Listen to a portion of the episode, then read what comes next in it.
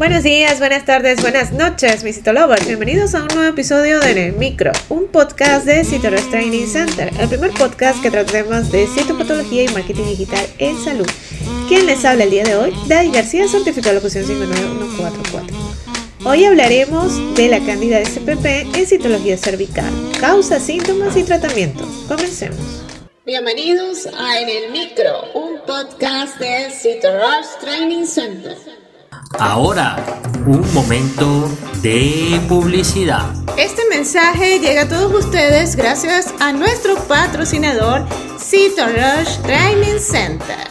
A lo largo de tu vida, tú eres lo que aprendes, lo que compartes, lo que te esfuerzas, lo que sueñas, lo que te apasiona, lo que te inspira.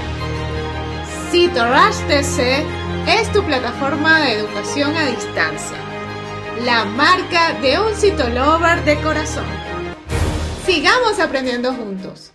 La citología cervical, comúnmente conocida como prueba de Papa Nicolau, es un procedimiento utilizado para determinar anomalías en el cuello uterino, que pueden indicar la presencia de infecciones o cambios precancerosos.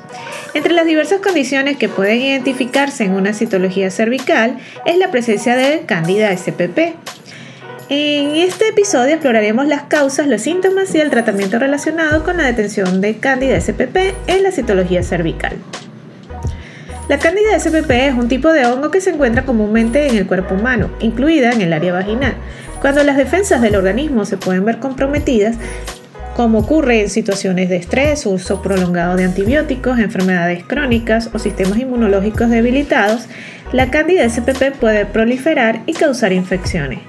La citología cervical puede detectar la presencia de Candida SPP en el cuello uterino a través del análisis de células recolectadas. La presencia de Candida SPP en la citología cervical puede manifestarse en diversas maneras. Es importante destacar que no todas las mujeres experimentan los síntomas, pero aquellos en los que se puede incluir está la picazón vaginal enrojecimiento, secreción vaginal anormal similar a, a irritación o dolor durante las relaciones sexuales molestias al orinar y es esencial tener en cuenta que estos síntomas también pueden ser indicativos de otras infecciones, por lo que se recomienda consultar al profesional de salud para un diagnóstico adecuado. El tratamiento de la presencia de Candida SPP en la citología generalmente se basa en el uso de antifúngicos que pueden administrarse de forma de cremas, supositorios vaginales o medicamentos orales. Dependiendo de la gravedad de la infección y los síntomas asociados, el médico determinará el enfoque adecuado. Además de los medicamentos antifúngicos, es fundamental tomar medidas adicionales para prevenir la recurrencia de infecciones por Candida SPP.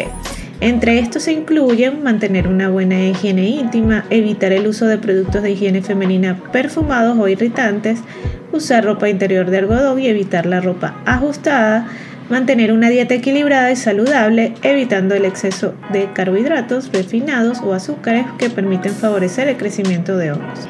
En conclusión, la detención de Candida SPP en la citología cervical puede indicar la presencia de una infección fúngica en el cuello uterino. Si bien no todas las mujeres experimentan síntomas, aquellos que los presenten deben buscar atención médica para un diagnóstico y tratamiento adecuado. Los antifúngicos son la principal opción de tratamiento junto con medidas preventivas para evitar recurrencia. Y si te interesa conocer un poco más de la citomorfología cervical, puedes apuntarte a cualquiera de nuestros programas en la plataforma. Y si te gustó en el micro, la mejor manera de apoyarnos es que compartas este podcast con tus amigos. Puedes escucharnos en cualquiera de las plataformas digitales disponibles como Spotify, iTunes o Google Podcast. O bien escucharnos directamente desde la página web www.citorustc.com slash podcast. No olvides seguirnos en las redes sociales como arroba Y nos escuchamos en una próxima emisión.